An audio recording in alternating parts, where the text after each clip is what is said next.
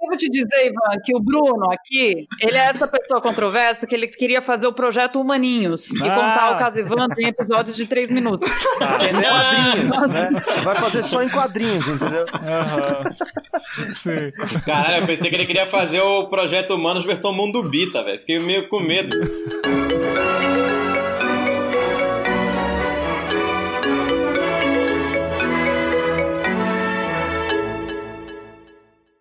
Senhoras e senhores, muito bem-vindos a esse episódio número 19 do nosso podcast Quarentênico.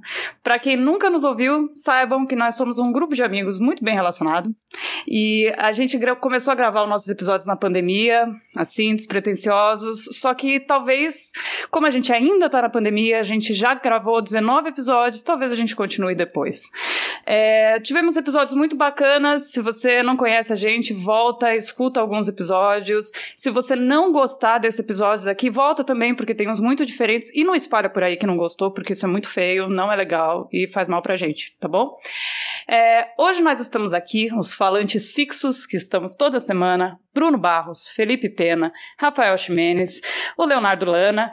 Eu sou a Mia Passione e nosso caviar, que está aqui dando as caras novamente, é o Vitor Camejo.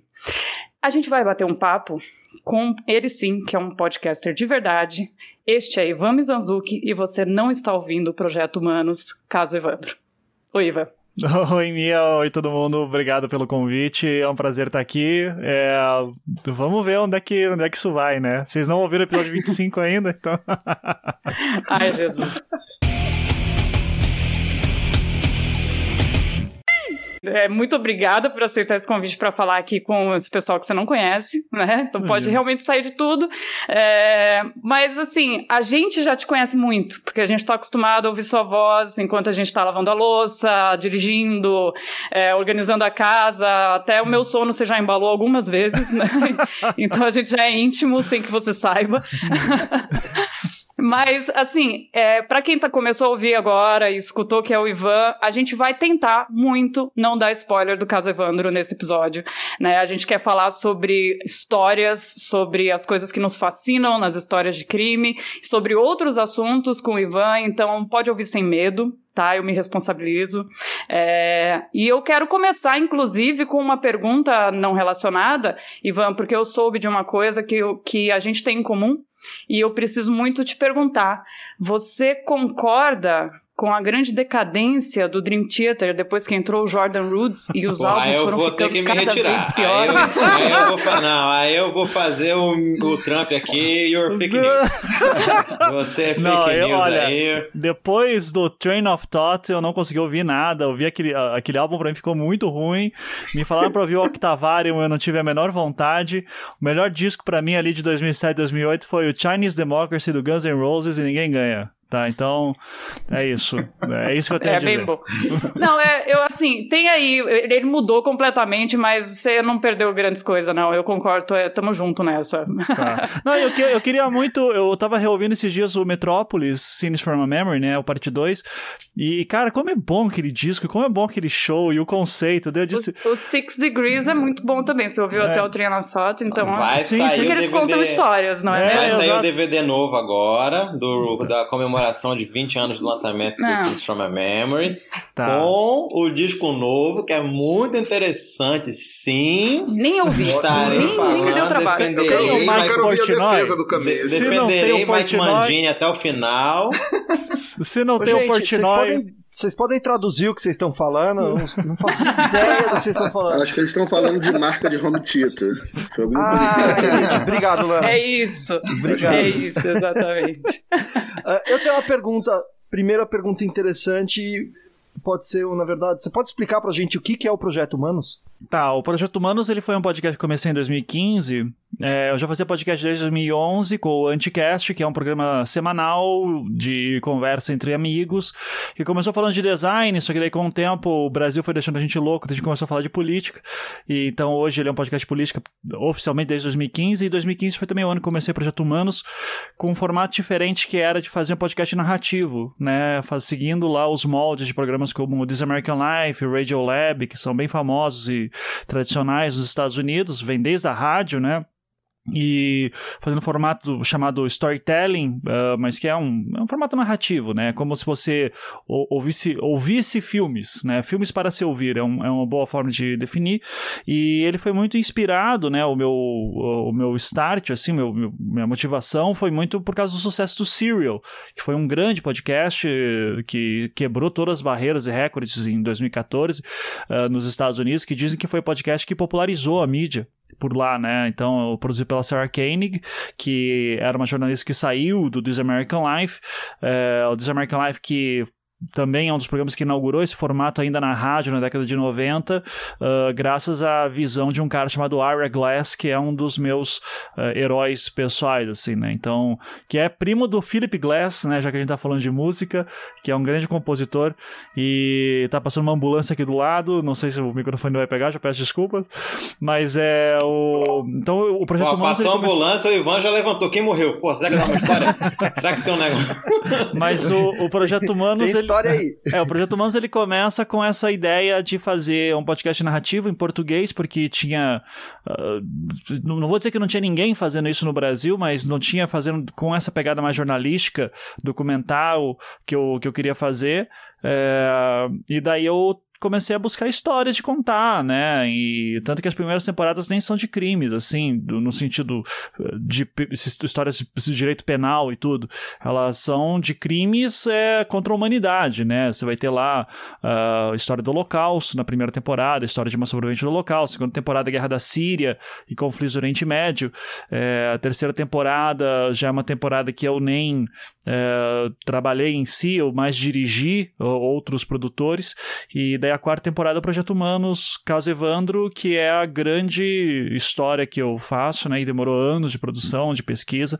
É, mas é, a isso, ideia, assim... isso que eu queria te perguntar. Quanto tempo, desde assim, até hoje, né? Porque ainda tá acontecendo, mas desde quando você começou, teve a ideia, ah, eu vou atrás dessa história.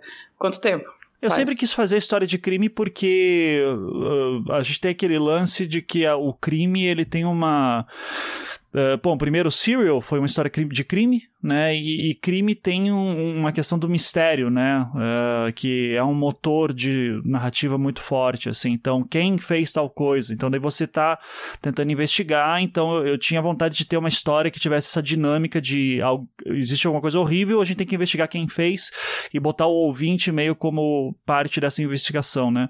É, então, desde o início do Projeto Humanos, eu queria fazer um caso de crime. E o caso Evandro, na época eu chamava como Bruxas de Guaratuba, que é como conhecido aqui no Paraná. É, eu, eu já queria fazer porque é um crime local, eu para mim não fazia sentido falar de São Paulo ou Rio de Janeiro, né? Eu sou de Curitiba. É um crime que uh, me marcou como criança, me marcou como adolescente, é, depois também tem muitas lendas em torno dela e eu queria entender melhor essa história. Boa parte das histórias que eu trabalho são temas que eu quero entender melhor também, né? Eu utilizo como oportunidade para investigar e ter a minha própria opinião sobre tudo aquilo. Então, desde 2015 já comecei algumas pesquisas, algumas conversas meio informais, é, uma ou outra gravação, mas o momento assim que eu Uh, ok, agora eu vou pisar fundo. Foi início de 2017, quando daí eu peguei os autos do processo. Final de 2016 já tinha feito muita entrevista também, mas assim, quando eu pego os autos do processo, daí vira uma outra coisa, né? Daí eu já tô com outro caminho e, e era para ter lançado em 2017 mesmo, né? mas por questões judiciais eu tive que segurar por mais um ano, daí saiu em 2018. E a pesquisa rola até hoje, né? Eu já encerrei oficialmente, né? Os episódios já estão prontos e tudo, mas é, é aquelas coisas, uma história desse tamanho, a gente tá sempre atento. Nossa, nossa, eu tô feliz de saber que você já encerrou, porque eu chego a ficar com medo. Depois de ver não. que tem 30 episódios, não, você fala. Não, vai terminar. E se a série mas... for descontinuada, sabe? Dá uma. não, não, vai terminar com 36 e daí encerra de vez, né? Nossa, o Ximene já tava pensando, meu Deus, será que essa criança morreu mesmo? Porra, esse, esse dúvida aqui me mata. Alguma sim, né? Meu, mas esse caso, o, o, o, o lance do caso Evandro conversa muito também com a minha história, porque eu sou do Pará, né, cara? E aí, na época, o, o caso das crianças emasculadas não, de Altamira... É, é Paraná que aconteceu eu sei, com o Camelo, mas a, tá a... ah, não, tá. É, não, mas é que tem um, tem um, um rabicho dele ali que chega no Pará, né? Lá tem, na... Tem. Eu confesso que eu não escutei tudo ainda, escutei só o comecinho. E aí... É, é a minha próxima... A temporada vai ser sobre os Imaculado de Altamira. Porque ela tem Cara. essa. Ela é a continuação direta do caso Evandro. É interessante que você só escolhe, assim, assunto fácil, né? Leve. Tô Leve. de boa, coisa tranquila, graças Não, a é por Deus. isso que eu queria saber se você pensou em desistir em algum momento, quando começou a surgir mais e mais coisas, você não falou, puta, não, des- desencana, não vou, não vou Não, mais longe nisso. não, é porque assim, é, é, vocês. Eu não sei se todo mundo aqui trabalha com TV, eu tô conhecendo todo mundo aqui hoje, tá? Mas é. é, vocês, é, principalmente, quando você está muito tempo nessa indústria, é, vocês têm uma, uma coisa né, que, que é, é muito forte, que muitas vezes dói no roteirista, no, no produtor, que é, porra, cara, essa história é incrível, a gente podia fazer 30 episódios, mas, cara, tem que ser só 8, sabe? E Uhum. 40 minutos cada. É, eu, como produtor independente, eu não tenho isso. Eu não tenho grade de programação, eu não tenho investidor, eu não tenho produtor executivo, eu não tenho canal.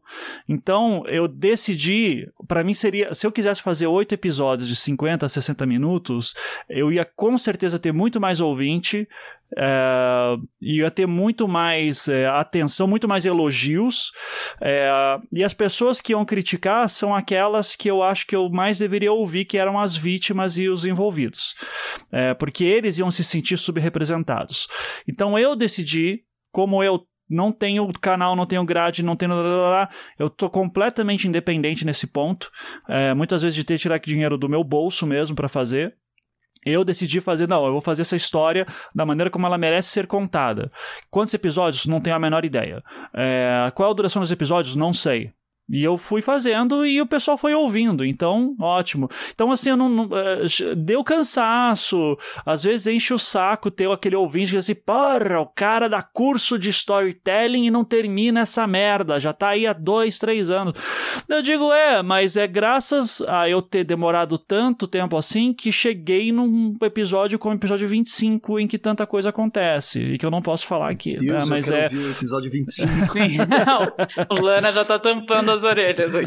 Oi, oi, Ivan. É, você tava falando da Sarah, né, do, do, do podcast Serial, e uma coisa que é, eu acho que o Serial é bem diferente, né, do, do- dessa quarta temporada, que é o caso Evandro, é o Serial é curtíssimo, né? Tipo assim, o, o poder de síntese ali é, que existe ali é, é, é- é uma das características do Serial, a capacidade de contar um caso daquele é, de uma maneira super sintética.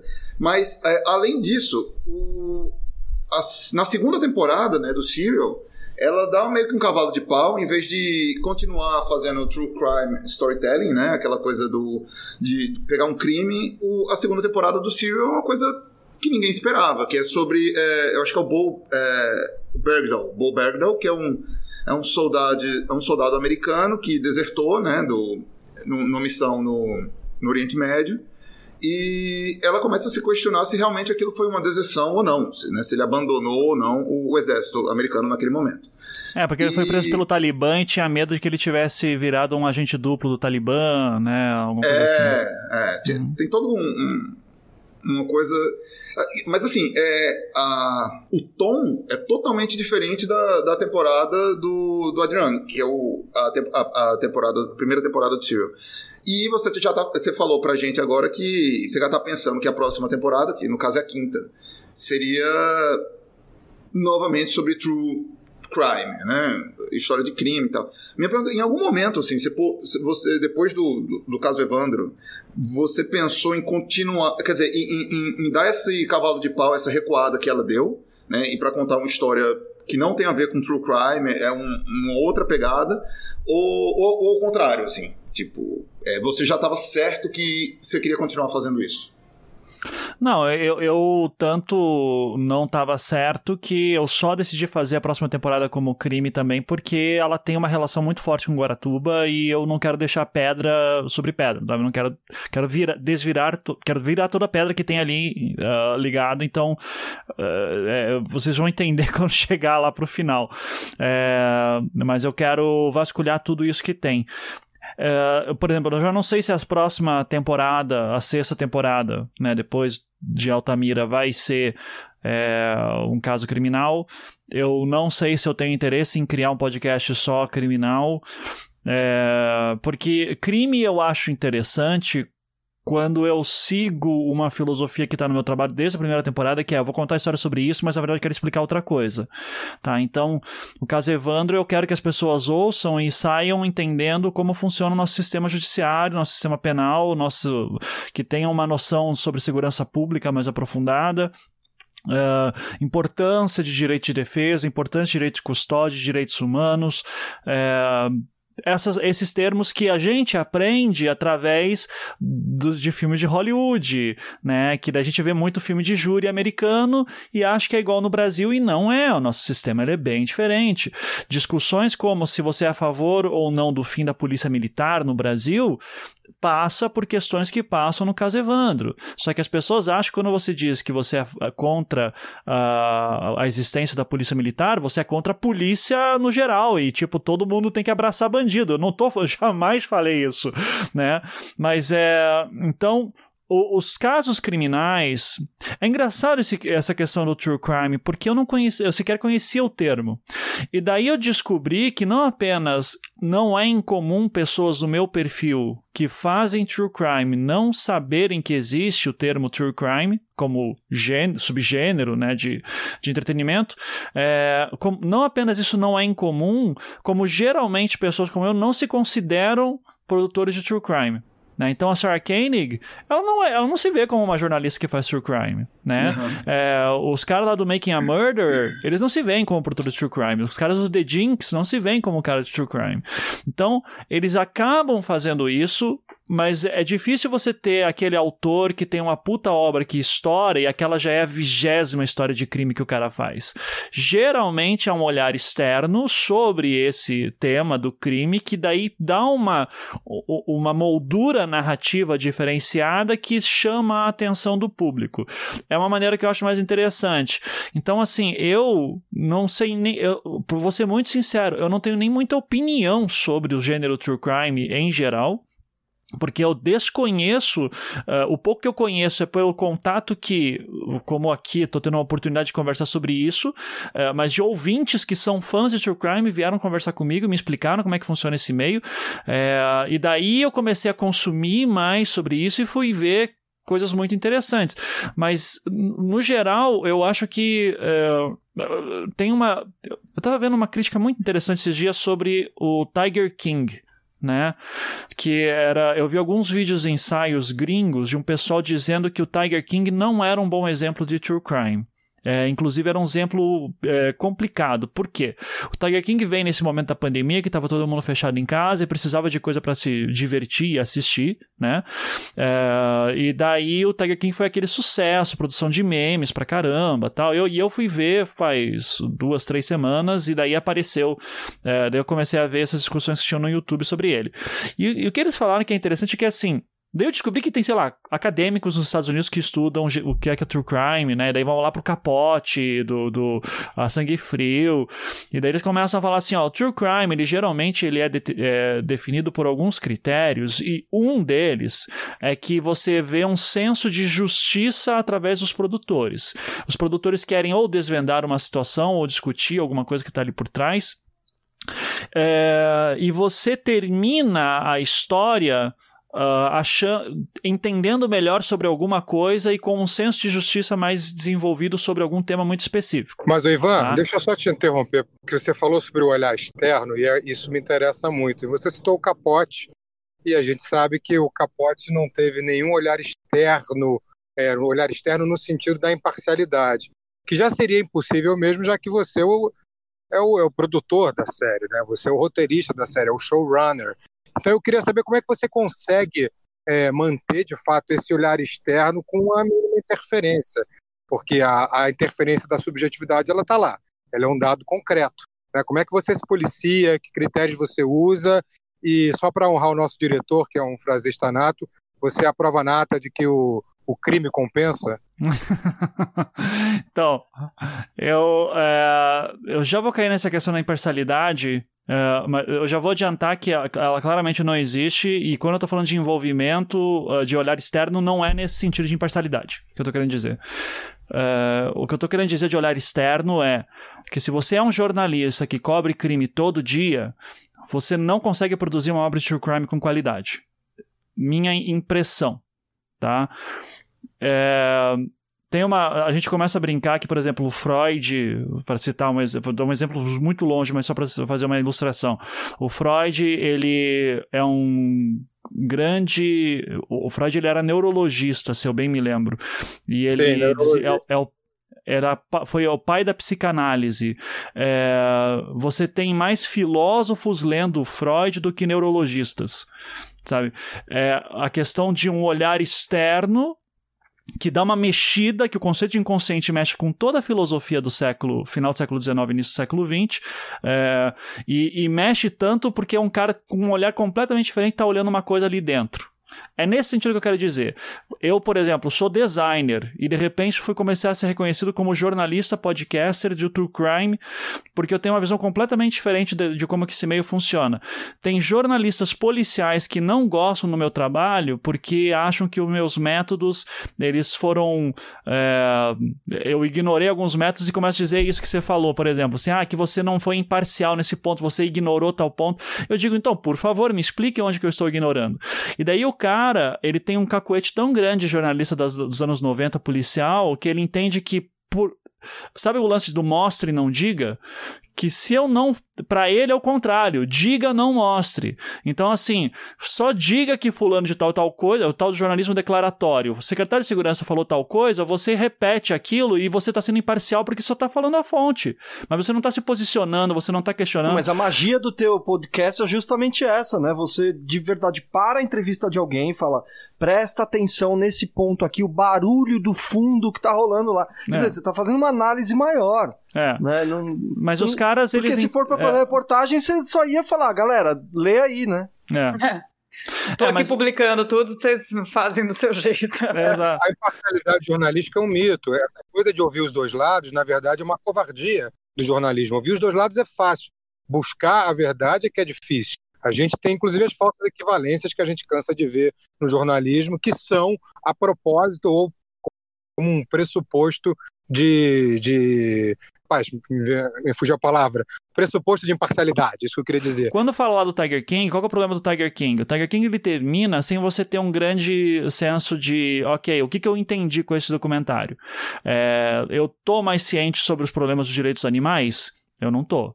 Um grande cri... Uma grande injustiça foi revelada por esse documentário? Não.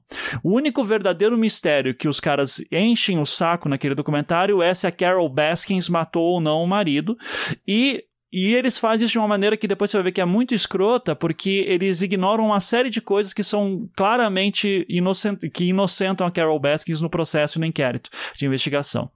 Então, o que que. E daí, voltando pro Serial, você vai ver o seguinte: o Serial tem um poder de síntese muito bom no primeiro. Uh, na primeira temporada, tão bom que se você for entrar em qualquer message board ali do Reddit, que o pessoal fica discutindo sobre o Serial, você vai ver uma galera xingando a Sarah Koenig, dizendo que ela omitiu coisas importantíssimas do processo só para poder montar uma hipótese de que o Adnan Syed é inocente, porque não haveria primeira temporada do Serial se não fosse ela é, tentando ver se ela é inocente ou não. E daí, para isso, ela teve que cortar partes dos processos. Isso é mais comum do que a gente imagina em documentários, principalmente documentários tão curtos. É, sobre casos muito, muito curtos, uh, sobre casos muito complexos, porque é aqui que está o ponto-chave daí que responde todas as perguntas que vocês me levaram no, daqui a pouco. Casos criminais, se você não ouve com profundidade tanto o lado da acusação quanto da defesa, você não conhece o caso criminal. Você não, faz, não tem como fazer jornalismo declaratório, não tem como você tirar uma verdadeira uh, noção de se a pessoa é inocente ou culpada só com base no que é colocado na imprensa e jornalistas, em geral, não sabem sequer ler autos de processo. E isso é um problema. Tá? Porque daí você tem um problema que é você transforma crimes como se fosse uma coisa de fulano disse, esse, esse outro disse, eu vou ver quem que é mais convincente, e nisso que você tem uh, uma série de injustiças acontecendo. E para você ouvir de fato, é, um caso criminal com profundidade, dando o espaço legítimo para a defesa e a acusação falar tudo que é relevante para o caso, resulta em 36 episódios do caso Evandro e pessoas cansadas, já que não aguentam. Exato. Não cabe em 8 episódios de 40 minutos. Não, e mais e aí essa questão da narrativa que o Ivan adota, que o pessoal critica, que os jornalistas, né, criminais aí, policiais, tendem a criticar, é não leva em consideração também a questão do entretenimento que você está querendo buscar ali. Tem um fundo também, Sim. né? Que o Sim. cara escute, se entretenha com aquilo, se prenda e tem que ter embalagem, entendeu? Tanto é que o único repórter que a gente lembra de cabeça, policial, que realmente prendia a galera, ele estava fazendo aqui. Ele tinha que tem que meter é, mas a gente lembra ele, a gente lembra ele por ser um personagem caricato. Se eu perguntar qual que é o grande caso que ele cobriu, ninguém lembra. Claro. Ninguém lembra. Exato. Ninguém lembra. Não, sim, é, ninguém eu, tô, eu tô falando que, o, que a vantagem dele era dar a narração, a narrativa é. ali de um jeito mais envolvente é. do que o mero a mera declaração ali, né? Ah, isso tem a ver com o que eu queria perguntar, que era o seguinte: é, é, você falou que você descobriu o True Crime com o projeto Humanos em, em Andamento, né? E, e você está falando, é, é, essa, é, né, isso que a gente está conversando agora, acho que tem totalmente a ver com, com a pergunta que é essa descoberta do, do True Crime teve algum impacto estético na maneira como o podcast é, é montado? Não, não, isso não. Porque eu, porque eu já, eu já tava. Eu já tinha, sei lá, os seis primeiros episódios é, publicados, não, mas editados, quando eu fiquei sabendo que existia esse negócio de true crime, essa cultura de true crime. Eu tava muito influenciado pelo Serial, eu tava muito influenciado Uh, tem um podcast gringo que eu sou apaixonado, que é o uh, Love and Radio, né, que eu, eu acho incrível a narrativa que eles fazem. É, eu, eu tava muito influenciado pelo Re Reply All, são essas minhas influências, sempre foram. Então, não. O, o true crime, para mim, eu tava, eu tinha Making a Murder, essas coisas. Mas eu nunca disse assim, ah, eu vou fazer um true crime, eu vou olhar para crime. Altamira também não vou fazer isso. Porque daí tem uma coisa também do true crime que me incomoda. Uh, e aqui eu não quero generalizar, mas eu vejo em alguns casos que é. Uh, o, o, o, true crime, em geral, ele é muito focado no assassino ou assassinos. Tanto é que a gente sabe muito o nome de serial killer, mas não lembra o nome das vítimas dos serial, serial uhum. killers, né? É, Você fez o oposto. Não é à toa que eu chamo o caso Evandro de caso Evandro. Eu quero olhar para a vítima. Né? E porque eu poderia chamar de a bruxa de Guaratuba como era conhecido aqui. Só que o problema das bruxas de Guaratuba é que esse é um crime que não encaixa, uh, porque você tem a discussão da inocência ou não daquelas pessoas. Tá?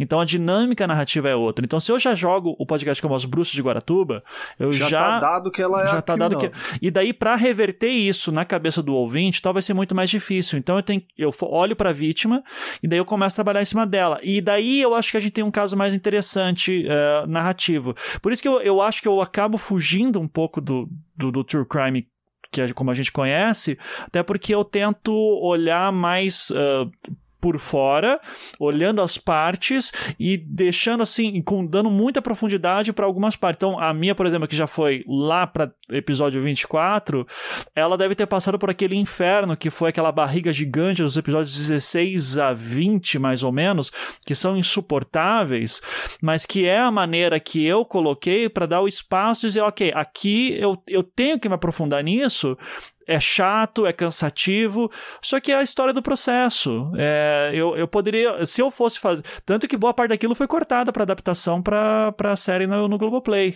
Né? Não, isso me traz uma pergunta também. Tem toda uma composição estética que você fez para contar a história. A gente sabe que tem coisas que você não mostra no começo, que você vai jogar lá para frente e tal, que é o que deixa a gente morrendo de raiva, que parece que você deu uma pedrada na gente, né?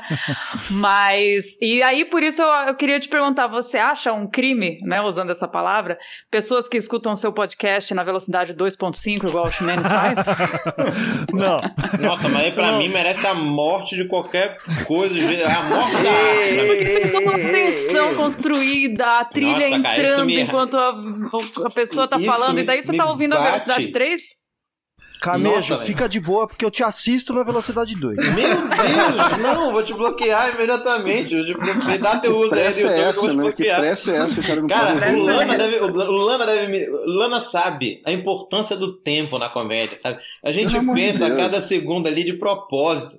Aí o cara vai e mata a arte de um jeito assim, Não, tipo, cara, é, mas uma- o cérebro se adapta. Não, vamos, vamos deixar o Ivan responder, mas a gente já discutiu isso aqui outra vez. Eu falei, cara, o tempo que leva entre um fim de uma frase e a subida da trilha, aquilo ali, é, é- porra, sabe? Foi, Nossa, foi já tô pensado, mano. Não, meu trabalho de editora, foda-se, não precisa editar. Nossa, eu tô até Pra fazendo o exercício da minha terapeuta Mas aqui, não, que é bater na testa aqui. Tô, eu- com, transformar isso em bullying com o Ximenes. né? E o Bruno o Bruno ouve em três. Não, em minha defesa, o, o Projeto Humanos, o Projeto Humanos é impossível ouvir de fato tudo é, acelerado, porque principalmente quando entra os áudios de, de das 1990, fitas, das é. gravações, de fato é, a qualidade cai, é baixo o volume, então é difícil de, de fazer. Mas eu escuto muito podcast em velo- velocidade Devia 2, ter como bloquear essa opção, cara. Nossa, tinha que ter mesmo. O, cria- o criador devia bloquear. Tipo assim, ó, não quero que Não, ninguém velho. veja. Ou ele recebe um aqui na- aviso lá, ele recebe um aviso e ele bane a Não. pessoa. O cérebro, o cérebro se. Eu tô nem adapta, pode cara. ouvir, nem em velocidade normal, O mas. timing, o, o Mas cérebro, deixar ele responder depois disso tudo. é, o timing se adapta ao novo cérebro. Ou, quer dizer, o cérebro se adapta ao novo Olha aí, se adapta mesmo. Tô Tô vendo que se vendo. adapta mesmo. Tá vendo? Se adapta bastante mesmo. Mas fale, cara. Então, assim, eu não me incomodo. Sendo muito sincero, tá? É, porque, cara, eu, eu, eu, eu tenho uma posição muito tipo, velho, eu só quero que ouçam, sabe? Então, é, a pessoa Pronto, Chico, É, tem eu o tenho, é, eu tenho toda uma. Pô, eu tenho equipamento, daí a gente tem toda uma preocupação, sabe? Daí masteriza o episódio, daí manda pro Felipe Aires limpar tudo, daí. é, E daí, no fim das contas, muita gente vai ouvir meu, meu podcast com um fone de ouvido de dois reais, sabe? É, eu Ganhou não- no avião, né? é, é, então assim, e, e, tipo, pô, eu acho ótimo que esteja ouvindo. A mim não importa, como a pessoa tá se esforçando, tá me dando o tempo dela pra ouvir, e ela tem outras demandas, e se ela quer ouvir maior. Então, assim, eh, por exemplo, eu tinha um amigo que odiava saber que. Se, se ele souber que eu faço isso também, ele vai ficar puto. Mas assim, é, de assistir séries no celular. Eu adoro. Porra, na cama, principalmente, eu, eu deito. E o cara dizia assim: eu, eu- cara, eu assistia Game of Thrones na cama, assim, com o celular Jesus. deitado e tal. Ele dizia. Porra, mas aquela produção cinematográfica tem que ser uma tela gigante, o home theater e tal. Eu dizia, cara, eu tô afim de ouvir no Claro. celular de fone de ouvido, foi mal, cara. Eu tô- fazer cocô assistindo Posso série. é contar uma bom. história? Conte. Posso contar uma parte? Uma parte. Eu, há um tempo atrás, eu fui pra Belém. E aí cheguei com meu. Anos atrás, né? Então eu cheguei com meu pai e falei assim: pai, tem um negócio novo aí. Chamado Netflix. Dá uma olhada. Vou passar minha senha, meu login aqui pro senhor. Dá uma olhada, você vai gostar. Aproveita, vê um negócio chamado Breaking Bad. E aí. E assim, eu tava indo pro aeroporto pra voltar pra São Paulo. Falei, joguei e voltei pra São Paulo. Dois meses depois, a minha mãe estava aqui em São Paulo, eu vejo ela falando, eu tava no carro com meus tios aqui, aí eu falei assim, tio, dá uma olhada, tem uma série chamada Breaking Bad, tava no auge, auge do Breaking Bad. Daqui a pouco a minha mãe virou pra trás e falou assim, meu filho, esse negócio aí que você tá falando, é aquele, aquele negócio de Netflix, né? Netflix é que chama? Netflix? Eu falei, é, mãe, é um negócio de Netflix, até falei pro papai. Aí ela falou assim, menino, teu pai começou a ver isso antes de dormir, com celular. Um dia ele deitou, botou ali antes de dormir. Quando eu acordei, seis da manhã, ele estava acordado vendo ainda, não foi trabalhar, vomitou. Passou mal. Ele emendou, ele matou a primeira temporada do Breaking Bad no celular, assim, ó. Ele pegou ali antes de Uma dormir. vez numa noite. Uma noite, ficou de meia-noite até quase sete da manhã, virou a primeira temporada de Breaking Bad. Imagina, pô, eu tinha 60 e tantos anos, já 60 anos, já, sei lá. E aí, pô, ficou sete horas com a cara no celular, assim, ó, deitado antes de dormir, não foi trabalhar, passou mal, vomitou no outro dia. Mó... Não, mas é muito lindo, cara. A pessoa consome a vida como É quer, lindo, né? é lindo. Tipo, eu- É, não, não É. censuro, não. Eu tá lá. Então a, Net- a Netflix agora acho que até tá colocando em alguns ah, títulos de poder assistir em velocidade aumentada também, sabe? E cara, eu vou fazer o quê, né? Se, se ela tá colocando aquilo como feature, significa que tem gente que quer. Tem gente que quer, tem uma demanda. Talvez esse seja alguma coisa que vai ser no futuro, vai ter esse debate todo. Eu sei lá, eu acho é, é complicado. Se a gente for fazer aquele lance, né? O, o Platão era contra as pessoas escreverem livros porque dizia que o conhecimento de verdade se dava pelo diálogo. Então, assim, se alguém escrevia um livro, não, não, não, porra, acabou a filosofia. Daí, porra, estão cheio de livro aí agora. Daí começaram, uh, daí antigamente os livros eram escritos à mão. Daí quando veio a, a prensa no século XV começaram a falar, não, não, porque o livro de verdade é aquele que é escrito à mão. Esses aí, é, livro impresso é, é acabar com o livro. Então, tipo, foda-se, cara. A gente já vai estar tá sempre errado. O Ivan tá falando pra vocês que vocês estão são atrasados. e eu e o Bruno é que estamos certo. A Sempre, gente, cara, tá olhando mas, pra frente. Mas eu não consigo, tá? Eu não consigo. Podcast storytelling. Cara, eu vejo é... aula. Não... Olha, eu só é. notei, eu, eu vou falar aqui, eu só notei que eu tava ouvindo na velocidade 2. Eu acho que no episódio 6. Qual é aquele episódio da, das fitas uh, eh, VHS? É, Acho é que é o 7. É, é o 6 7 ou 8. Eu só anotei uhum. porque é, o, o, Ivan falava algumas coisas tipo assim: ah, você notou o corte? Aí eu, não. Aí tipo, passava, ah, aí, aí tem um hum, corte. Aí é. você ficava apontando uns cortes e eu não, não tava notando nada. Eu falei, caralho. Eu tô ouvindo numa velocidade duas vezes. Pois é, não é mesmo? aí, eu, aí eu coloquei, não, eu coloquei na velocidade 1. Um. Bruno aqui, Ele é essa pessoa controversa que ele queria fazer o projeto Humaninhos e ah. contar o caso Evandro em episódios de três minutos. Tá. Entendeu? Quadrinhos, né? Vai fazer só em quadrinhos, entendeu? Uhum. Sim. Caralho, eu pensei que ele queria fazer o projeto Humanos versão Mundo Bita, velho. Fiquei meio com medo. Não, mas voltando, teve uma coisa que você falou, eu queria te fazer uma pergunta, Ivan. Você estava falando sobre quando você acaba contando a história do crime, você está tá contando outra coisa, né? Não só sobre o crime ou só sobre o, o assassino. E aí tem um, um, Eu também não sou nenhuma expert em, em, true crime, nem nada disso, só assisti o, o American Crime History e, e, e acompanhei o caso Evandro. E só que eu percebo uma coisa em comum que parece que eu não sei se eu quero ouvir de você se você acha que isso realmente é uma coisa que faz as pessoas terem mais interesse em escutar casos, histórias de crime, quando tem algum viés preconceituoso na história. Então, no, no, American Crime History tem a história do Versace, que passa pela homofobia. Tem a história, a, a, a gente vê no caso agora do aquele podcast, O Pré dos Ossos, tem a história de misoginia. É, no caso Evandro, tem um grande preconceito com religiões de matriz africana.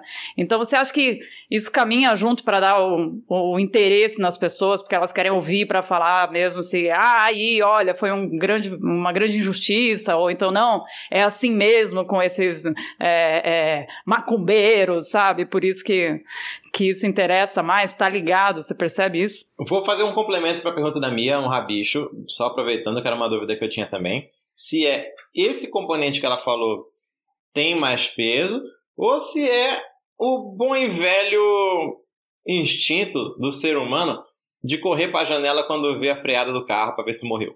Sim. Entende? De frente pro crime. Do tipo, eu... tá no nosso imaginário. Meu Deus, bateu, morreu. Ah, Já corre ver. passar. É, quero ver. Menina, caiu a cabeça. Então.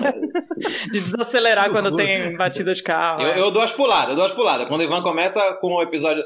Eu, eu, fico igual. Sabe aquele episódio do Chaves? Que o Chaves e o Kiko brincam de. de ambulância? Que aí o Chaves começa a descrever e as tripas pra fora, e o Kiko fica. Uh, uh, é, é exatamente. Eu já dei umas puladas já nessas partes. É, entendo. Não, é super compreensível. É, eu, eu tenho essa. É uma discussão ética que eu tenho toda hora no meu trabalho, é, que é como que eu faço para contar uma história dessa sem ser sensacionalista. É, porque eu estou falando de um caso que envolve é, discussões de tortura, discussões é, de armações políticas, discussões principalmente da morte de uma criança. Então, é muito fácil eu transformar isso num grande espetáculo super sensacionalista em que eu vou construir, é, eu, eu vou, aquele negócio de torcer e vai pingar sangue e vai todo mundo olhar e seria um puta sucesso, meio gore, assim, tal. E eu sei que tem gente que gostaria disso. É... Eu acho que se eu fizesse isso, eu não teria a repercussão que eu tenho hoje. tá? Eu teria um público grande, talvez tal, mas eu acho que torna o meu trabalho mais interessante e ganha essa relevância é justamente um certo cuidado que eu tenho em não explorar esses temas de uma maneira muito abusiva, é, sempre tomando em consideração também que é, o episódio 10, que acho que é o mais pesado, assim, é, eu, eu dou dois avisos, além do. Tem os, os, que todo episódio começa com um aviso que, que os episódios são pesados, aquele lá em específico eu digo, ó, esse aqui vai falar de coisas mais pesadas então se você não aguenta, para. É... Então eu, eu, tento sempre mostrar aquilo que está ligado com o processo dire direto. E daí, nesse ponto, eu acho que eu tenho. Uh, o, o meu cuidado é muito de tentar fazer assim: como que eu vou usar uma história de crime? Eu vou tentar usar ela para que ela sirva como uma reflexão para entender como que nós, como sociedade, pudemos permitir que uma coisa tão horrível como essa aconteceu, pudesse acontecer, e como que a gente pode fazer para evitar que isso aconteça no futuro de novo, é, seja no seu total ou seja pequenas partes. Então, por exemplo, quando a gente começa a falar sobre conflitos que existem entre polícia militar e polícia civil, é, a gente sabe que isso não está só no caso Evandro, a gente sabe que isso existe, é, isso é cultural já no sistema de segurança pública brasileiro. Então, quando você começa a perguntar, tá, como é que a gente melhora a segurança pública no Brasil? Se você perguntar para qualquer brasileiro, todo mundo vai dizer que segurança pública é um problema sério. Se você perguntar, tá, para essa mesma pessoa que fala que tem medo de andar na rua, tem medo da sua casa ser assaltada, tem medo de tudo isso, e pergunta assim, tá, qual é a diferença entre polícia militar e polícia civil? A maioria das pessoas não sabe. Então, uh, então a gente tem um medo muito grande e não entende como funciona o nosso sistema de segurança pública. Eu acho que o caso Evandro serve para ajudar a munir essas pessoas de algumas informações nesse ponto. Então, daí é, é que, que passa o ponto pedagógico que eu, que eu acho importante. Por isso que eu tento fazer muito mostrar, não dizer. E daí, nesse ponto, é, que, que, assim, respondendo a pergunta lá do acidente de trânsito e tal, Camejo, é, é uma impressão minha, eu posso estar errado. Eu acho que teria que fazer uma tese de doutorado com uma pesquisa de campo qualitativa muito boa para poder responder isso com certeza. Mas a minha impressão é que a maioria das pessoas elas ouvem True Crime ouvem o meu trabalho não porque elas gostam de ver tragédias, mas porque elas têm interesse em entender como que é possível coisas assim acontecerem, elas querem entender por que isso acontece e elas e a gente não consegue lidar bem com o mistério. Por isso que ele se torna um motor narrativo muito forte. Então, assim, aconteceu uma coisa tão bizarra, eu tenho que entender o que aconteceu porque eu não consigo viver com, com, essa dúvida. Eu preciso investigar. E daí, não à toa, eu acho que isso aí tá alguma coisa ligada. Eu acho que esse é um sentimento mais presente em mulheres, porque você vai ver que mulher é o grande público do true crime. E no caso Evandro chega a ser 60%, feminino. E eu já ouvi, assim, por exemplo, a Carol, a Mabê, é, faz lá, fazem lá o Modus Operandi, é, que é o podcast do. que também é um podcast de True Crime e tudo, e elas falam de casos criminais. E elas falando lá assim, ó, nosso público aqui é 80% feminino, cara. E você vai ver convenções de true crime, é muita, muita mulher que vai para true crime. É, e você vai ver uma, uma, presença muito grande de mulheres como peritas criminais, você vai ver uma mulher, uh, uma presença feminina muito grande como delegadas, boas delegadas policia é, da Polícia Civil. Então, é, eu acho que as melhores delegadas, hoje dizer uh, que eu já vi, pessoas na função de, delega de delegados, foram mulheres que eu já vi. Então, assim, é uma impressão minha tá? É, novamente, posso estar errado, mas é, mas eu acho que existe alguma coisa aí da questão do mistério e a gente tentar resolver isso. E por algum motivo mulheres têm mais com isso, têm mais esse sentimento mais forte. Eu não sabia disso, isso me deixou um pouco chocada. É até uma pena que o nosso psicanalista de plantão aqui não, não pôde continuar, teve que sair, né? Que é o, que é o Felipena. Mas porque eu, eu acho que esse interesse pelo, pela violência também, pelo que aconteceu, por como que uma pessoa foi capaz de fazer isso, tem muito a ver com, com o que a gente já comentou em vários episódios aqui, que é da gente recalcar a violência que a gente tem coisas que a gente não pode fazer na rua. E assim, às vezes a gente tem vontade de virar e dar um tiro na cara de algum filho da puta que aparece por aí. A gente não faz, porque a gente estamos em sociedade, somos civilizados. Fale e aí quando alguém vai lá e faz, fica lá naquele fundinho do tipo, nossa, mas como que alguém foi capaz? como que essa pessoa foi capaz de fazer isso? Meu Deus, uhum. como uma criança, sabe? E isso aumenta o interesse, porque é o que a gente desconhece, né? Então. É, e Mia, você é... tinha perguntado antes se tem alguma coisa a ver com preconceito ou racismo, alguma coisa isso. assim, alguma injustiça nesse ponto. É, é, é difícil responder isso também, porque cada caso é um caso. Tá? Então, e você vai ver que é muito comum em certos, uh, como estratégias de defesa, uh, isso generalizado, tentar encontrar algum motivo de que aquela pessoa esteja sendo acusada injustamente. Isso quando a pessoa está alegando inocência, tá? É, então, mas mesmo assim, a gente citou aqui do Praia dos Ossos, o assassinato da Angela Diniz, é, você vai ver que o cara diz, não, eu matei mesmo, mas porque ela estava ferindo minha honra né? E então, um monte eu, de gente fala, é, ela era muito saída mesmo, é, quem conhecia então, ela via, então, ela eu como homem, assassino, eu fui vítima. Então eu tento reverter. Então, Tanto assim, que a mídia na época colocou ele como vítima, né? Isso, claro. Teve Exato. entrevista que falou, entrevista com a vítima. Do... Pera. Eu ouço, acho que o que me traz, me, me faz continuar ouvindo o, o, o teu podcast, é, não, não é pelo senso de justiça ou não, mas é a curiosidade de quem é que errou ali, sacou? Tipo, porque você parece, dentro da tua enorme sensibilidade, isso é muito importante a gente falar aqui, que dá para ver que você tem um cuidado muito grande. Em comum, né? É, que na claro. vida real, quando né, quando a, em comum, quando, quando a coisa tá acontecendo, eu não sei se a justiça consegue ter essa sensibilidade. Então, nem a justiça, tampouco a, a, a, os advogados tal envolvidos.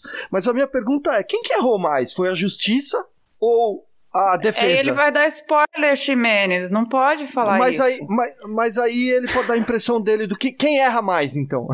Porque, quem cara, erra tipo, é mais, é meio... no geral. É, é, porque dá pra ver que você faz um. Porra, você faz uma pesquisa enorme. Eu sei que depois é outra coisa, você analisa tudo e tem. Você tem entrevistas com, com pessoas que, que talvez é, é não, não foram é, entrevistadas na época pela justiça, pelos advogados. Mas é, é, é isso. Quem, quem tá errando mais aí, né?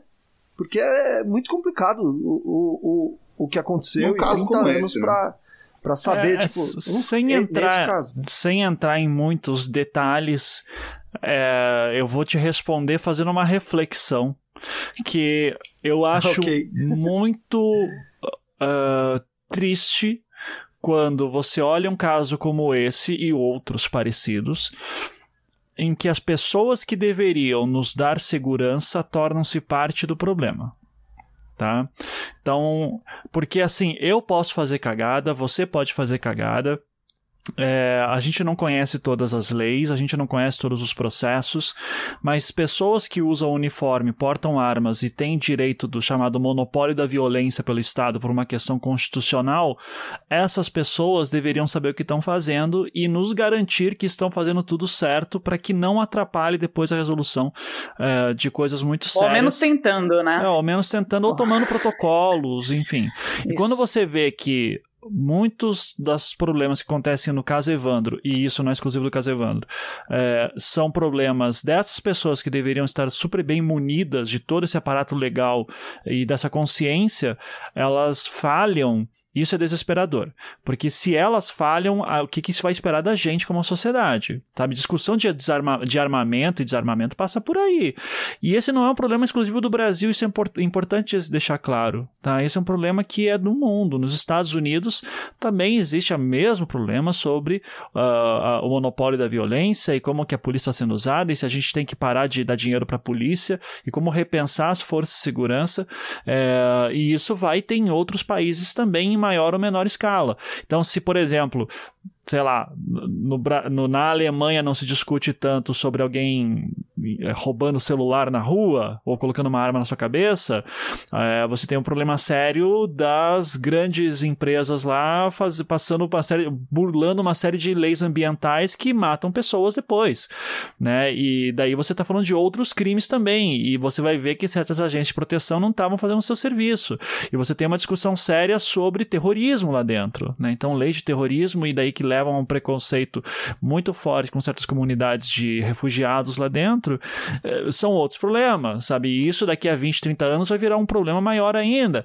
Então, uh, como que essas forças de segurança estão atuando para tornar a gente mais seguro? E em cada país com as suas particularidades. É, é esse, eu acho que é nesse ponto que eu fico mais. Uh, que eu acho que a gente tem que fazer, pensar a pergunta quem errou mais. É, eu acho que a pergunta certa não é nem quem errou mais, mas quem tem o luxo de errar. É, as forças de segurança não têm luxo de errar. Esse é um luxo nosso, como testemunhas, como vítimas, mas não como. Eh, se eu sou policial, se eu sou agente de segurança pública, eu não posso errar, ou eu tenho que ter mecanismos que diminuam o meu erro, o máximo possível. Não é. Tem algumas profissões que não podem se dar o luxo de, de, errar, né? Um neurocirurgião não pode se dar o luxo de errar, um piloto de avião não pode, eu, quem está protegendo a gente também não pode se dar é, esse luxo, né? exatamente. né? Tem um outro, um outro fator também né, nessa questão de quem, quem erra, quem não erra, que é a imprensa, né? Você fala muito disso, é, como a imprensa trata os crimes, né? E as histórias de crimes e, e como elas influenciam, né? É, tanto nos exemplos dados aqui, quanto no Praia dos Ossos ou, ou no caso Evandro, isso está bem claro ali que a imprensa tem um papel é, muito forte de, de, de de comover a opinião pública para um lado ou para outro né, do, do caso. E a gente vê isso toda hora, né, e viu é, vários casos aí em que é, a pessoa já vai julgada para o tribunal, né, e, e, ou não, ou, vai, ou já, já vai absolvida. É, como é que você vê também o papel da imprensa é, na cobertura de crimes no Brasil, especialmente desses crimes mais populares, assim? É, é, assim, eu, eu quero acreditar que a gente está melhorando aos poucos. Tá? Então eu acho, por exemplo, que um caso Evandro, se aparecesse hoje na mídia, já não teria o, o mesmo impacto que teve antes e você teria jornalistas que seriam mais, uh, uh, mais céticos sabe? É, aconteceu um caso em Novo Hamburgo, início, final de 2016, início de 2017, você bem lembra, que apareceu umas crianças mortas lá, daí um delegado substituto lá, porque o, o delegado titular estava em férias, o delegado substituto foi lá e prendeu uns caras que tinham um templo satânico uh, em, em, Novo Hamburgo, né, na, na Grande Porto Alegre, e, e daí Passou alguns dias, o delegado, o substituto lá foi dar uma, uma coletiva de imprensa mostrando como é que chegou até aqueles acusados. Daí ele falou: Ah, foi um profeta da igreja que teve uma visão que os caras mataram. E daí os jornalistas foram em cima, né? Tipo, porque isso foi depois de dias tentando achar informações sobre aquilo e não dava. Só que fosse no início da década de 90, com o pânico satânico lá toda contava, é, que é um outro fenômeno cultural que a gente tem que pensar um pouco melhor aqui no Brasil e fazer uma reflexão, mas é quando estava naquela época, é, nessa época você já teve jornalistas dizendo assim, tá, mas como é que você chegou? Como é que... Começaram a pressionar até que o delegado falou, e daí os caras foram libertados, sabe? Eu não sei se aconteceria a mesma coisa 20, 30 anos atrás. Dito isso, tem certos crimes uh, e, ou processos penais, melhor dizendo, que são muito mal cobertos e a imprensa ainda não sabe cobrir, que o exemplo clássico para mim é Lava Jato, super recente. Então, a imprensa construiu um monstro chamado Lava Jato, Operação Lava Jato, que assim não ter, não sabem uh, e, e fun que funcionou a cobertura funcionou completamente baseada em vazamento de imprensa com, uh, com delações que muitas nunca foram comprovadas uh, um monte de processo está caindo agora e assim o resultado disso é Bolsonaro eleito né? E, e, o Sérgio Moro, o presidente, sabe, herói nacional, que agora está sendo uh, queimado por todo mundo. Mas é isso. Então, por isso que eu falo, os jornalistas tinham que aprender a ler autos de processo. Os jornalistas tinham que aprender, porque, cara, é muito fácil você fazer um segmento no Jornal Nacional de 4, 5 minutos, em que fala lá: Ministério Público prepara uma denúncia contra fulano de tal, baseado na delação de não sei quem, daí fala lá, 4 minutos de segmento, 3 minutos é só mostrando todas as acusações que o Ministério Público está fazendo e como é que juntou. Daí dá ali 20 segundinhos para defesa, é, procuramos a defesa do fulano de tal e o fulano de tal disse que tudo isso é mentira e ele vai se defender. e daí, o que que parece? Que ele tá, tá mentindo. já. É, claro. Então, assim, ah, claro, bandido, corrupto. Então a gente transforma um, um, mito do corrupto aqui, que existe, que tem que ser combatido, só que a gente não sabe ainda fazer Mas isso. Mas já acabou a corrupção no Brasil, Ivan. Acabou, falou. Acabou, acabou a Lava Jato, inclusive. Acabou Aliás, a Lava Jato. aliás, Ivan, você, você faria um episódio do O Caso A Facada? O Casa Velho, o Casa- Eu assistiria. Mas ainda sobre a imprensa, me parece que tem uma tendência a jogar para a plateia, né? Claro, porque isso traz, né? Ainda mais, acho que hoje talvez seja até mais grave em, em função dessa coisa do, do clickbait, do cara buscar a notícia, né? do, do clique e tal. É, então, assim, é, e, e claro que jogar para plateia significa isso: vou bater no político corrupto, vou bater na, na, na bruxa, vou bater no, no satanista, né? É, tem esses personagens no- no- nas histórias que, que claramente vão comover a, a, a população. Então, esse é o meu ponto. A imprensa se, boa parte da imprensa se diz imparcial, dizendo que estou ouvindo aqui o promotor que está falando que vai fazer essa denúncia e estou dando espaço para a defesa. Se ela não quer falar, problema é dela, mas eu estou dando espaço. E por isso eu sou imparcial. Eu digo, não é assim que funciona imparcialidade. Se você quer ser realmente imparcial, a ponto, tipo, eu vou dar espaço para os dois, então você faça isso cronometrado e você, inclusive, tem um bom roteirista do seu lado para ver se está convincente os dois lados. E não é você só isso, construa. né? Uhum. Tem o viés também, porque uma coisa é impar- É imparcialidade que você está falando sobre, ah, eu dou o mesmo tempo para eles falarem, mas o tempo que eu falo sobre o caso, eu tenho o meu viés. Então a Uhum. parcialidade tá ligado ao, ao, ao quanto enviesado eu, tô da informação. O viés é ao mesmo tempo, mas a imagem que eu coloco de fundo para defesa é um tubo de dinheiro vazando dinheiro. Quer É um dizer, esgoto vazando que dinheiro. é um esgoto vazando dinheiro. Isso, obviamente, está mostrando uma informação aí que não é bem aquilo que a defesa gostaria. A Mia, a Mia usou a expressão guerra semiótica, que é, é um- uma running gag do nosso querido Felipe Pena aqui, que em todo episódio ele, ele cita a guerra semiótica. E, e- e justamente é, é sobre narrativa, né? Na verdade, é, a imparcialidade é um mito, né? E, e tudo é sobre narrativa. E quem tem a narrativa, cada vez mais a gente vê que, que, é, que é sempre disputa de narrativa. Então, lá no, no, no caso Evandro, é, quem soube é, fazer essa narrativa melhor levou vantagem no começo, né?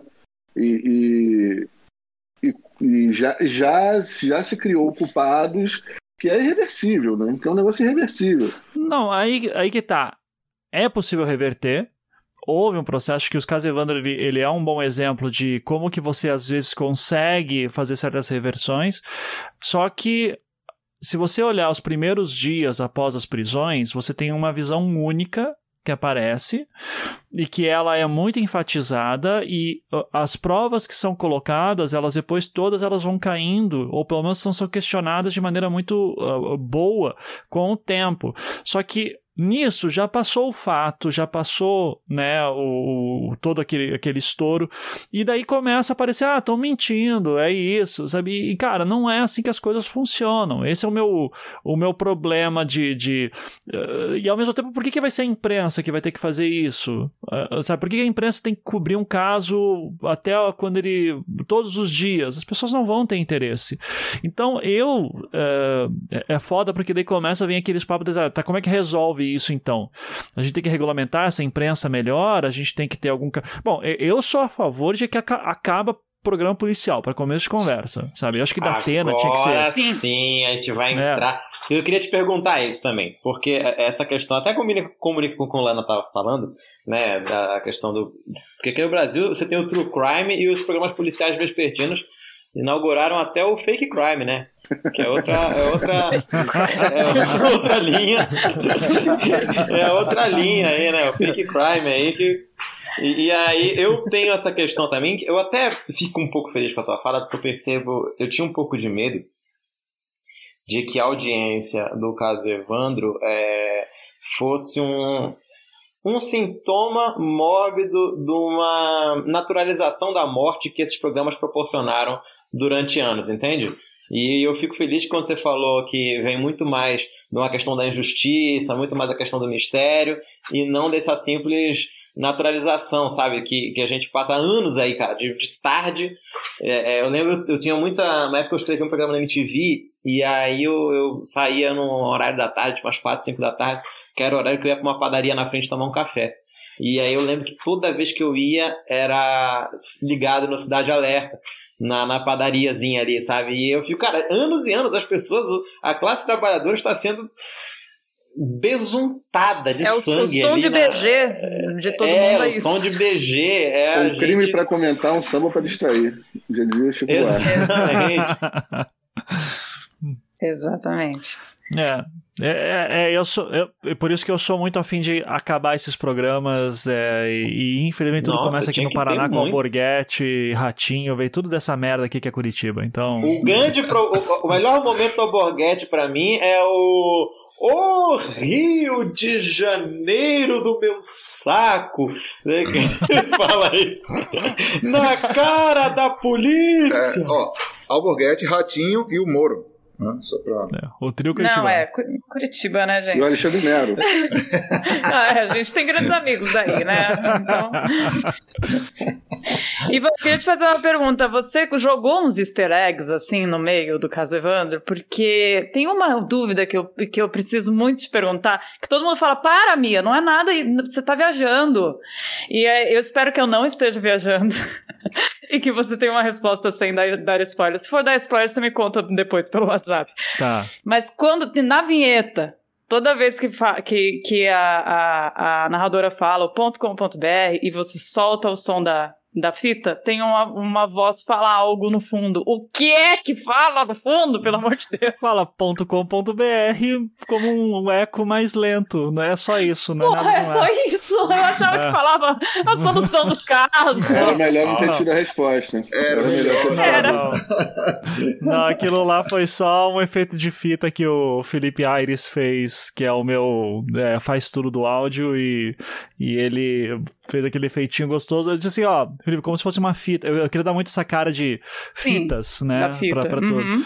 E daí ele colocou aquilo. Mas eu só. Não, desculpa, minha, não é nada. Ponto com ponto incrível. Ah, droga, que todo imaginário. Isso- isso- então, isso pra mim leva, leva pra uma questão que eu tenho sobre método, na verdade, é, da produção e tal. É, eu queria entender, e assim, como uma pessoa que eu, eu não, não- tenho a mínima ideia de, de como se quer começar a fazer um podcast com essa, com essa é, riqueza narrativa do, né, que, que tem o Projeto Humanos. Na hora que você decidiu né, fazer ali no, o, o, o caso Evandro, qual o método? Assim, é, é- co- como é que você decide o que você vai colocar em cada episódio? Por que naquele episódio e não é, certas coisas que você de- é, que tá claro ali que é uma decisão deliberada de deixar para depois. Como é que funciona esse processo decisão seu? É, Aí você faz o curso de storytelling dele. e você vai saber, Bruno.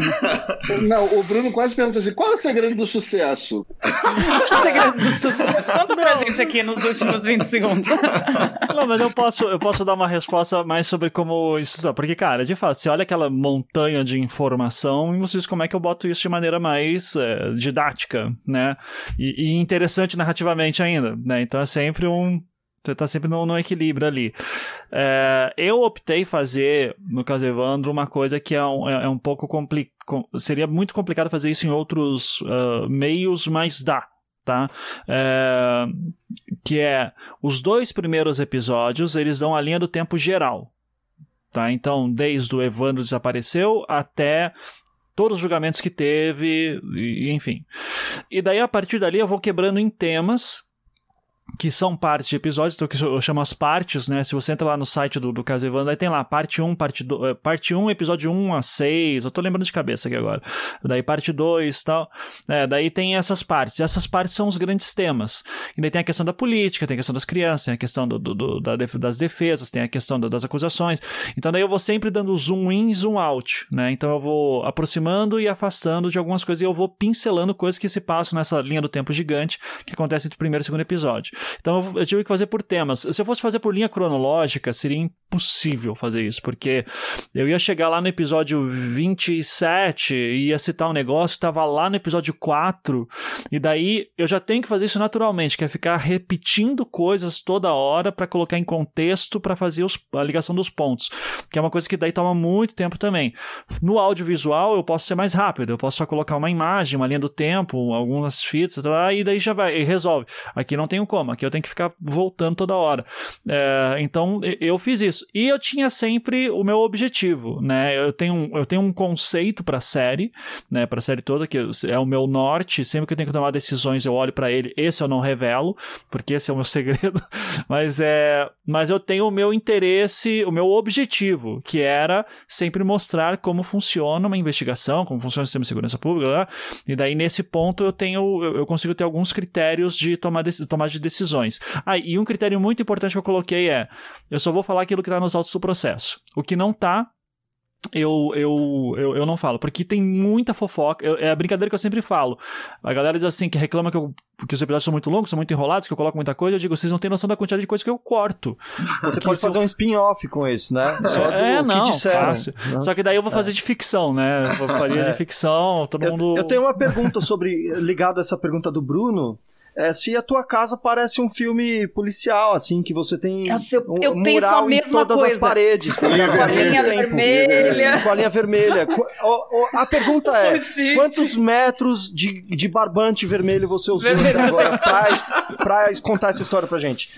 Barbante eu não tenho, mas eu tenho uma parede aqui na minha frente que não dá pra ver, né, que é cheia uhum. de post-it escrito com giz e tal, mas que é o meu planejamento que eu... Não é nem planejamento, ela é as informações colocadas de maneira visual eu tenho um sistema, né? Eu, eu criei um sistema para ela que era uh, Post-it amarelo são informações sobre personagem. É, Post-it azul, perguntas. É, Post-it roxo, chamada de atenção. Tipo, isso aqui é importante. É, e daí eu divido em acusados, advogados de defesa, testemunhas, promotores, linha do tempo lá em cima.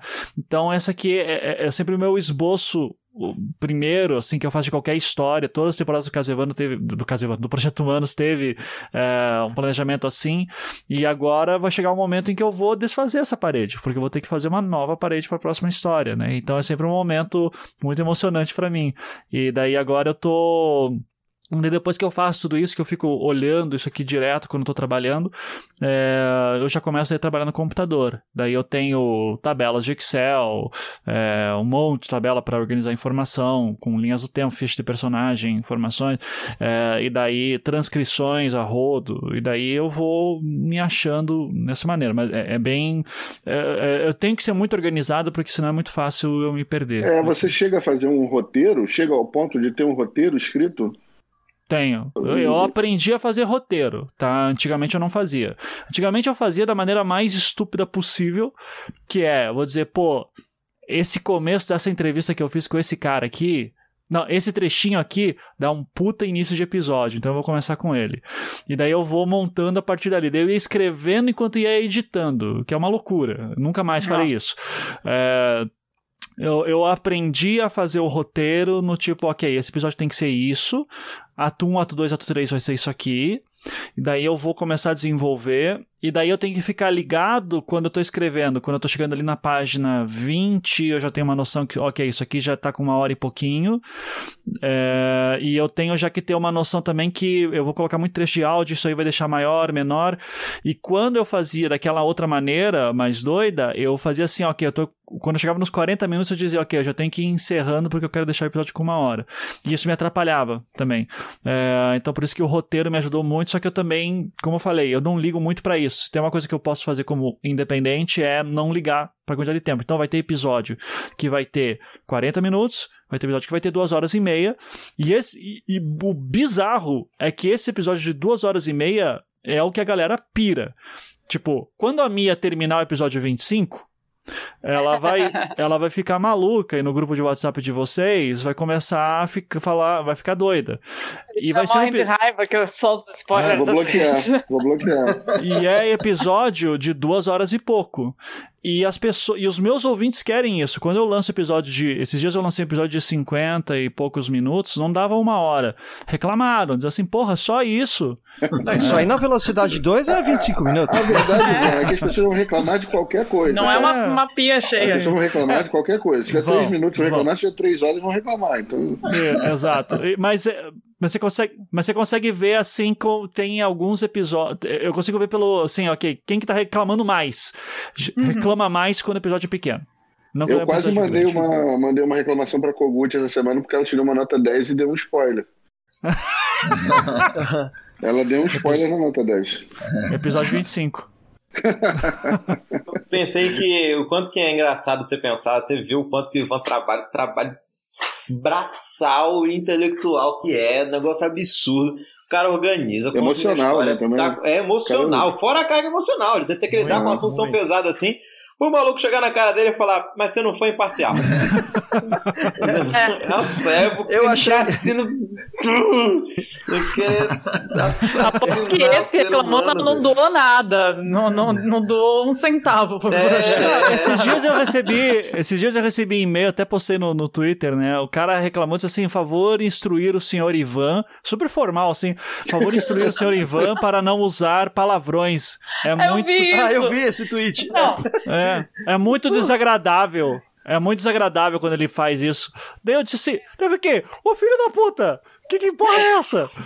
não, a descrição de, de- de- da morte de uma criança não é desagradável, mas o palavrão é, É, pelo nossa. amor de Deus. Não, e se a pessoa não. Olha, convenhamos, se a pessoa não tá, tá ouvindo com você e não tá gritando puta que Com- pariu no meio, ela não tá prestando atenção. Bom sujeito não é. Eu soltei o Não primeiro é. caralho com 10 minutos. Outro dia eu tava, Não, outro eu dia eu tava de caralho, bicicleta. já. Eu tava de bicicleta ouvindo, eu parei. Eu tive que parar, encostei e liguei pra Mia, mandei mensagem pra ela. Eu falei assim, caralho, caralho, não conseguia. É, é, Caralho, é, eu já- é já tô- mesmo. É Eu já tô te pegada. achando corajoso. Só por tu andar de bicicleta com fone de ouvido, já te acho muito corajoso. É, né? Já é destemido, já. A bicicleta era elétrica, aí eu não precisava Tá bom. Não, minha pergunta é sobre a, a, a, a versão audiovisual né, do caso. O, o seu envolvimento nele e o resultado, você ficou satisfeito? Porque, né, por tudo que você falou aqui, é, você precisou desse tempo todo né, para fazer a coisa do jeito que você queria, e, obviamente, numa obra audiovisual contratada né, para um, um canal, ela tem um tempo, ela tem, um- tem esse- todos esses limites que, que compõem o produto. Como é que ficou em relação a isso? Ah, Eu acho que pros limites que existem dentro de uma série de televisão para um serviço de streaming, né, como vai ser para Globoplay, de oito episódios, 40 minutos, blá, blá, acho que ela ficou muito boa. Tá? E A equipe de roteirista era excelente. É, eu ajudei eles. Eu, eu passei morando um mês em São Paulo, né? Julho do ano passado. Eu fiquei lá em São Paulo conversando com, com eles direto. Uh, depois indo periodicamente para São Paulo para acompanhar como é que estava indo a sala de roteiro. É, daí participei de algumas gravações, dei entrevista. Eu confio muito na a, a equipe de roteiro. Conhecia muito bem a história, conhecia muito bem o, os, as consequências de se cortar certas coisas, então eles tiveram um, um, um cuidado de critério para saber: ó, isso aqui é importante, tem que ficar. É, só que assim, é, dito tudo isso, eu tenho que deixar muito claro sempre em toda entrevista: olha, é, a série de TV eu ajudei a trabalhar, mas ela não é minha. Eu não tenho controle sobre ela. Eu sou, inclusive, uma péssima fonte em off, porque eu não sei em que estágio que está a produção, eu não sei quando ela vai ser lançada, eu não tenho noção de nada. Então, é, a, o que eu controlo é o podcast. O podcast é minha obra. Nem o livro eu posso dizer sobre isso, porque o livro ainda passa por uma edição, né? Que vai sair pela HarperCollins no ano que vem. E só que vai passar, a editora vai querer cortar algumas coisas. Pô, o original ficou com 720 páginas. Eles não vão publicar 720 páginas, né? Impossível. É, não, não fica vendável o livro assim. Então vai ter que ter alguns cortes e eu vou ver se acredito neles ou não e tudo. Então, assim, pelo pouco que eu vi da série, eu gostei do resultado. Eu acho que o Ali Muritiba e a Michelle Chevran, que fizeram a, a, direção, são duas pessoas muito competentes. O Ali é um cara que tem uma história de vida que tem tudo a ver. Se tem um cara que tem uma sensibilidade para toda essa história, é o Ali, o Ali Muritiba. Então eu, eu gosto muito uh, da, da equipe com quem eu trabalhei. Eu acho que estava tudo muito bem sintonizado para uma história. Uh, para ter uma sensibilidade que essa história exige. Se Uh, a produtora vai pedir mudanças, se a Globoplay vai pedir mudanças, se o Ali vai fazer mudanças que eu não concordaria, eu não posso nem me esquentar com isso porque não é meu trabalho. Sabe? Então, eu fiz o melhor que eu podia, eu gostei da equipe, eu gostei do processo, eu acho que vai ficar bom. E com certeza, o que eu estou mais curioso vai ser a recepção dos ouvintes do podcast que assistirão a série e vão começar a apontar as diferenças. Isso é o que eu tô muito curioso para ver, porque eu, eu, quero ver como vai ser a discussão do, pô, eu, eu quero saber se quem, qual que é o time que vai ganhar. Se, olha aí, é possível contar essa história com menos episódios ou cortaram tudo. Irmão, né? E não... se for igual fã de, fã de quadrinho com adaptação pra TV, você tá ferrado. Não, eu não sei. Aí que tá, eu não sei, porque isso, isso é, é, o gostoso dessa experiência. É, a gente não sabe, tá em território completamente diferente, porque é a primeira vez que um podcast brasileiro está sendo adaptado por uma série de TV.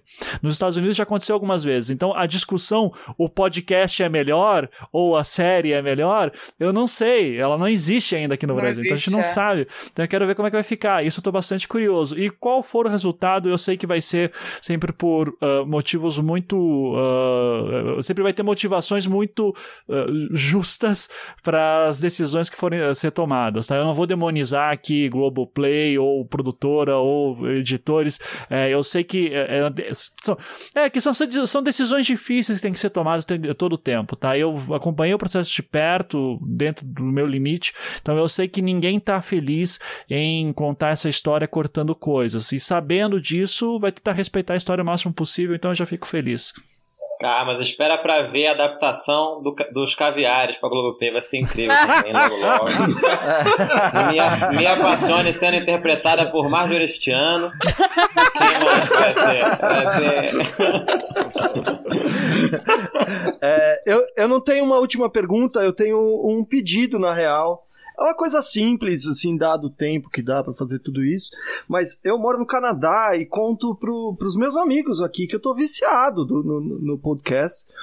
E, bom, é, inicialmente era um pedido para traduzir para inglês, inglês para eles ouvirem, mas eu acho que eu tenho que ser justo com, com o Canadá e aqui eles têm duas línguas oficiais. Eu queria pedir para você traduzir tudo para inglês e para francês, porque eu, eu, quero ter com quem conversar, cara. Sabe, tipo, tá, tá, tá, difícil. Como é que é? Peraí. É. Fica aí para pensar. Vai ouvindo, vai transcrevendo, sim. Vamos lá. É, é. Deixa eu colocar aqui no Google Translator. É. Você está ouvindo o caso. não, o projeto Humanos, né? Uh, vous écoutez Human Project. Né? Então, pega esse trechinho e já tá bom. É o que eu consigo fazer hoje. Maravilhoso. Maravilhoso. É, eu, tenho, eu tenho uma pergunta para Ivan, antes da gente acabar, que é, já que a gente tocou muito nisso, você teve alguma sequela, algum impacto emocional de ter que lidar com uma história tão pesada assim durante tanto tempo? Ter que mergulhar nesses documentos aí, processos que são pesados, provavelmente com muito ilustrado até demais, né? De um caso tão horroroso. Te pegou? Teve algum momento que você deu, teve que dar um tempo aí e falar, eu estou ficando maluco? E você se envolveu a ponto de conversar. Você foi lá para Guaratuba, né? Conversou é. com as pessoas, é. entrevistou, sentiu, né, a dor delas e tudo mais. Então, imagina. É, que... Como é que assim, foi esse o meu processo de produção em geral, quando eu estou entrevistando e pesquisando, até não me bate tanto sabe? É, é, curioso. Parece que eu fico num modo que é muito. É, sei lá, muito cético e muito centrado, então eu sei que eu tenho que procurar aquilo e não, não me abalo fácil. Eu me abalo mais na hora da edição.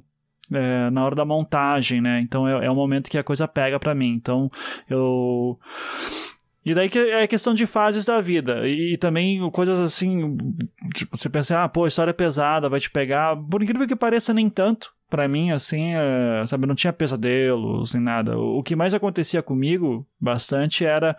Eu tenho mania de trabalhar. Eu gosto de trabalhar de madrugada. Então eu fico, sei lá, é, minha noite de edição ide ideal, assim, de escrever roteiro e edição é 11 horas da noite eu sento no computador e eu saio daqui 6, 7 da manhã. Tá, esse é o meu ideal, assim. E, e, daí, e daí eu durmo de manhã. Só que quando eu fazia isso demais e estava num ponto que exigia muita concentração, e sabe, e você fica muito. É, é, doido porque a tendência num trabalho exaustivo como esse é no final do processo você ficar muito cansado, e você está esgotado e você capota. Mas tem vezes que você tem pico, que você tá muito ansioso e o, sol já nasceu e já tá dando 8, 9 da manhã. E você diz, caralho, eu preciso dormir, porque senão eu vou, eu vou morrer daqui a pouco, né? Então, é, então eu aprendi. Daí, assim, quando você tá muito animado, porque você tá vendo que a coisa tá andando, e, e daí você deita na cama desse jeito, você não consegue dormir, você vai ficar enrolando, e daí vem pesadelo, daí é sono ruim, é sono agitado. É, então eu aprendi a, a, dar aquela desopilada, assim, sabe? Do tipo, é, se eu geralmente vou dormir às seis da manhã, eu passei a, dormir, a deitar às cinco da manhã, sabendo que eu vou assistir alguma coisa muito leve antes de dormir no meu celular. É, eu fico lá vendo Brooklyn 99, eu, eu maratonei Brooklyn 99 inteiro, A Good Place, assim, é, eu, tava, eu tava agora com Modern Family, tô maratonando, Parks and Recreation, né? Delícia. Então, é, eu fiquei. Eu, eu geralmente marat, eu fico maratonando alguma sériezinha assim, vejo uns dois, três episódios dessa horinha só para dar uma relaxada e daí o sono vem tranquilo. Então não, não canso. Dito tudo isso, é, meu filho vai nascer daqui a um mês. Provavelmente. Ai, parabéns! Obrigado. Beleza. Então, assim, eu sei que essa história vai me pegar de maneiras que eu nem Ah. imagino. A partir de agora, Nossa. tá? Vai ser uma outra fase, então.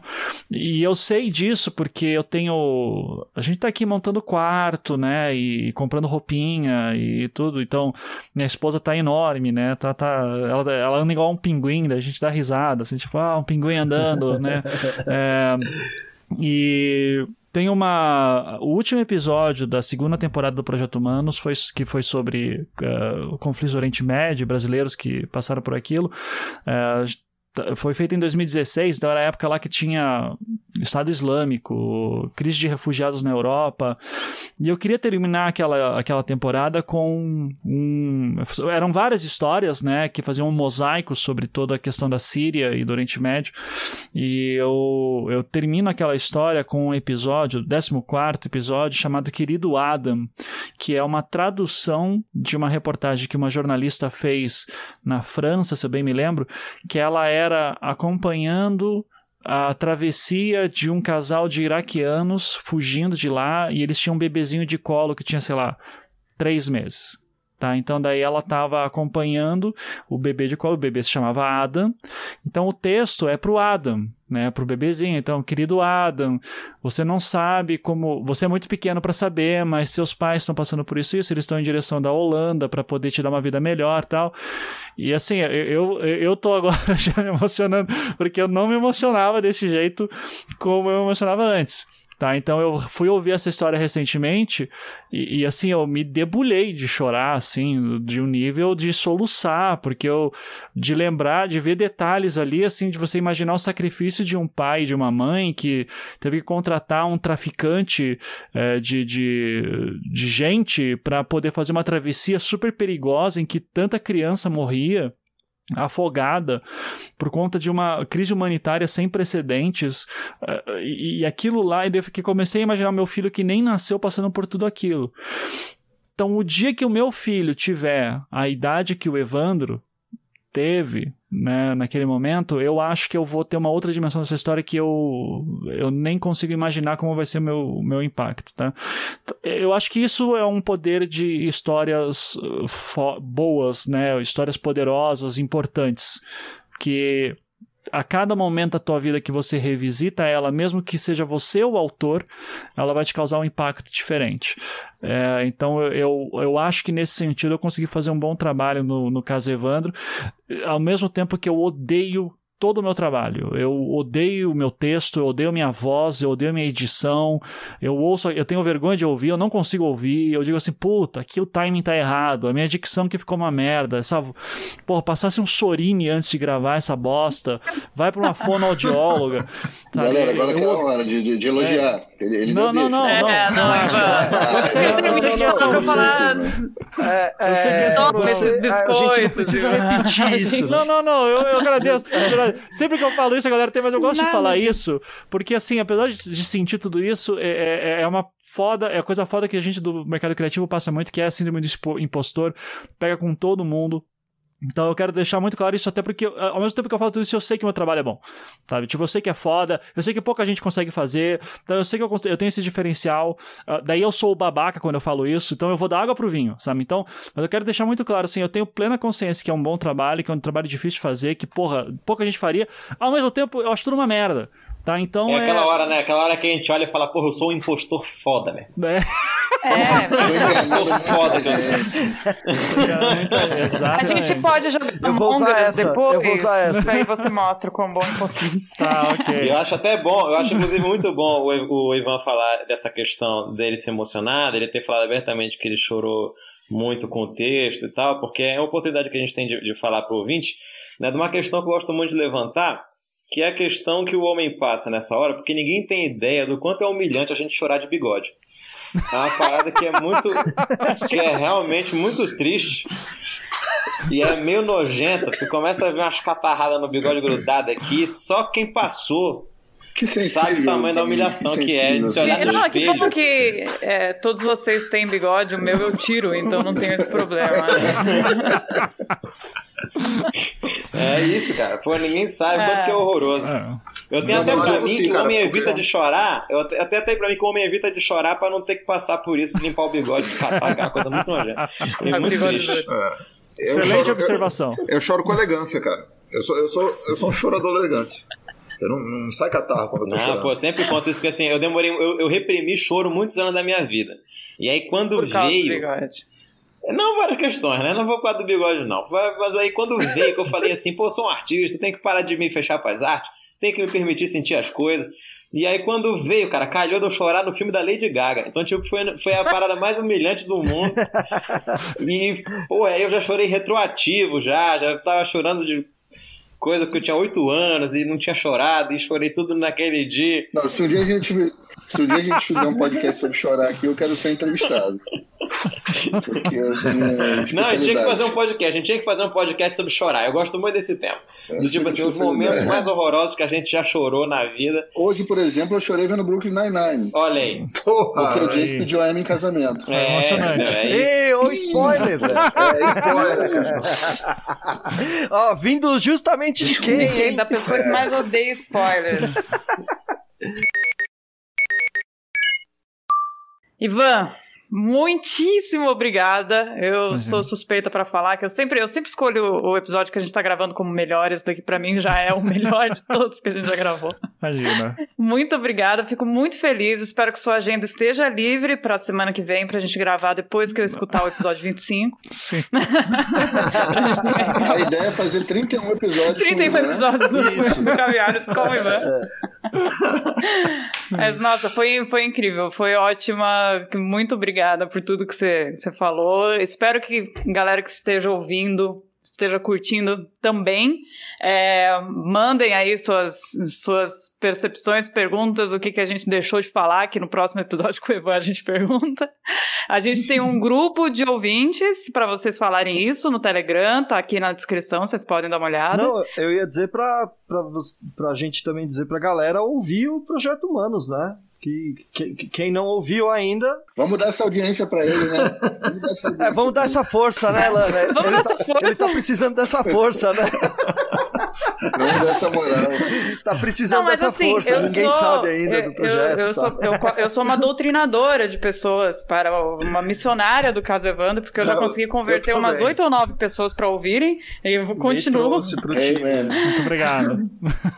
né? Então é, é, é- Bom, muito obrigada. É, sigam a gente nas redes, redes sociais, Caviares Cast em todas as redes sociais. A gente está em todas as plataformas de podcast para vocês assinarem e saberem quando tem episódio novo, escutarem a gente, mandem sugestões e ouçam o caso Evandro. Isso. Obrigada, Ivan. Obrigada, gente. Obrigado. Beijo. Obrigado, gente. Obrado, Ivan. Valeu, Valeu, gente. Ivan. Parabéns pelo filho. Usem máscara.